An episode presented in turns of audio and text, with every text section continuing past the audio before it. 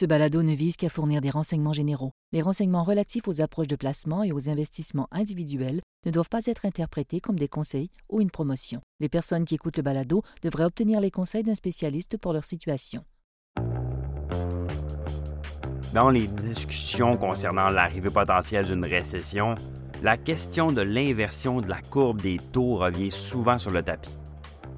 En termes simples, la courbe des taux est un graphique qui représente le rendement des obligations gouvernementales par rapport à leur période d'échéance. Dans des conditions de marché normales, une obligation à court terme devrait rapporter moins qu'une obligation à long terme en raison du risque accru associé à des périodes de, détention plus longues. Il ne faut pas oublier que lorsqu'on achète une obligation, en réalité, on prête de l'argent. Donc, lorsqu'on prête de l'argent plus longtemps, il y a un risque associé à ça, que ce soit le risque de la capacité de rembourser de l'emprunteur qui évolue ou encore l'évolution de la situation financière euh, générale. Dans notre marché actuel, par contre, c'est le contraire qui se produit. Depuis environ un an, les taux à court terme sont plus élevés que les taux à long terme. Historiquement, depuis 1978, on a eu six cas d'inversion de la courbe des taux chaque fois, il y a eu une récession à la fin de ça. Même si cette, euh, cette affirmation peut sembler un petit peu sombre, il y a un côté positif. Suivre la courbe des taux, ben, c'est un indicateur extrêmement célèbre et mondialement reconnu. Ce qui fait que les implications que je viens de dire sont largement comprises et prises en compte dans le cours des actions. Aujourd'hui, on va changer un peu le discours et examiner ce que la courbe de rendement signifie pour les investisseurs prudents ou modérés, en particulier en ce qui concerne les titres à revenu fixe plutôt que les actions. Bonjour, je m'appelle Pierre-Benoît Gauthier, vice-président adjoint à la stratégie de placement à IG Gestion de patrimoine. Joignez-moi chaque semaine alors qu'on va explorer les différentes tendances qui influencent les marchés. C'est la semaine du 10 juillet et encore une fois, les marchés sont en mouvement. Notre première préoccupation, c'est le calendrier, c'est-à-dire que historiquement, le délai moyen entre l'inversion de la courbe des taux et la récession est d'environ 15 mois. Mais ça peut aller jusqu'à 22 euh, mois même, comme on l'a vu euh, entre 2006 et 2008. L'inversion actuelle a commencé il y a environ un an, mais la semaine dernière, elle a atteint son niveau d'inversion le plus élevé qu'on avait vu depuis 1981. Cette détérioration de la courbe a commencé à la mi-mai, à partir de la mi-mai, les prévisions du marché concernant les futures interventions des banques centrales ont changé radicalement. Les attentes euh, par le passé, c'était qu'il y en aurait des réductions rapides en fin 2023, puis retour, un retour à une réserve fédérale accommodante euh, assez rapidement. Mais ces espoirs-là se sont estompés.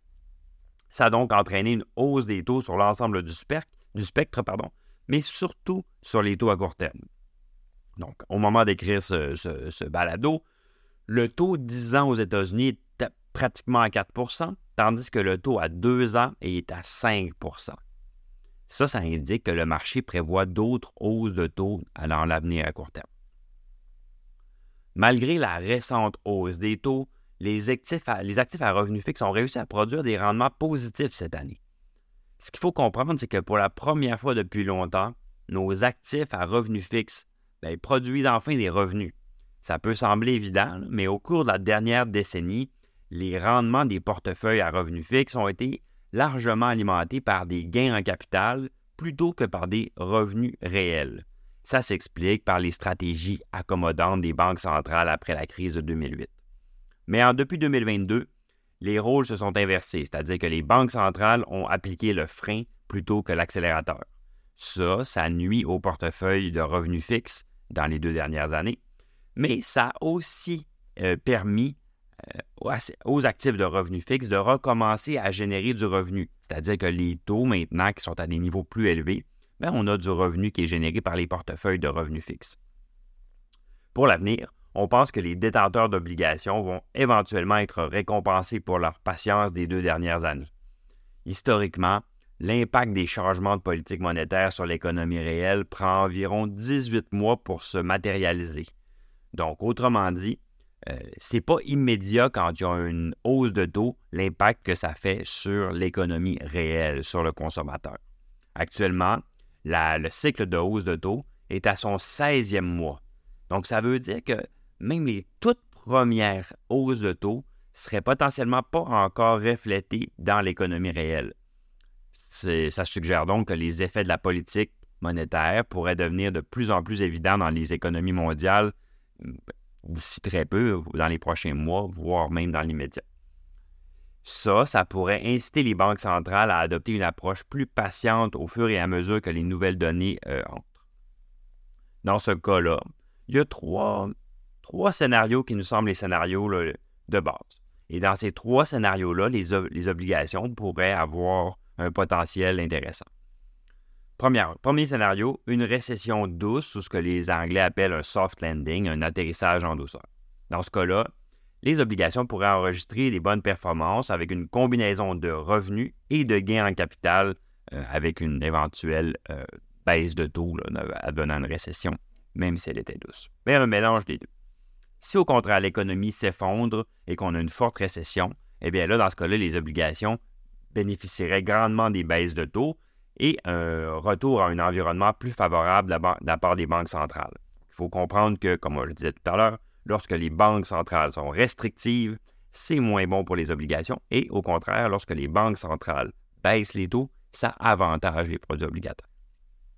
Finalement, scénario 3, si l'économie reste dans une espèce d'état d'incertitude comme on l'est actuellement, eh bien, les revenus générés par le rendement actuel, donc par les taux actuels, devraient rester favorables. Donc, autrement dit, dans les trois cas, ça semble être un scénario plutôt, euh, plutôt favorable pour les obligations. Ces produits-là, ces obligations-là ont été très malmenés ces dernières années, surtout en 2022. Mais comme on vient de le voir, il y a plusieurs situations qui pourraient les transformer en gagnants dans les années à venir ou peut-être même pour la suite de 2023. Merci d'avoir été avec nous en espérant que ce balado vous a été utile et si c'est le cas, n'hésitez pas à le partager à vos collègues et amis. À la prochaine. Le contenu de ce balado, y compris les faits, les perspectives, les opinions et les recommandations, ne doit pas être pris ni être interprété comme un conseil en matière de placement, ni comme une offre de vente ou une sollicitation d'offre d'achat de tout titre cité. On ne doit pas se fier sur le contenu de ce balado à quelque fin que ce soit, et IG, Gestion de patrimoine, n'est aucunement responsable de son utilisation. Le présent balado renferme des énoncés prospectifs qui décrivent nos attentes actuelles ou nos prédictions pour l'avenir. Les renseignements prospectifs sont assujettis à des risques, incertitudes et hypothèses pouvant donner lieu à des écarts significatifs entre les résultats réels et ceux exprimés dans le balado. Nos opinions sont susceptibles d'être modifiées en fonction des conditions du marché. Les placements dans les fonds communs peuvent donner lieu à des commissions ainsi qu'à des frais. Veuillez lire le prospectus avant d'investir. Les fonds communs ne sont pas des placements garantis, leur valeur varie fréquemment et leur rendement antérieur peut ne pas se reproduire.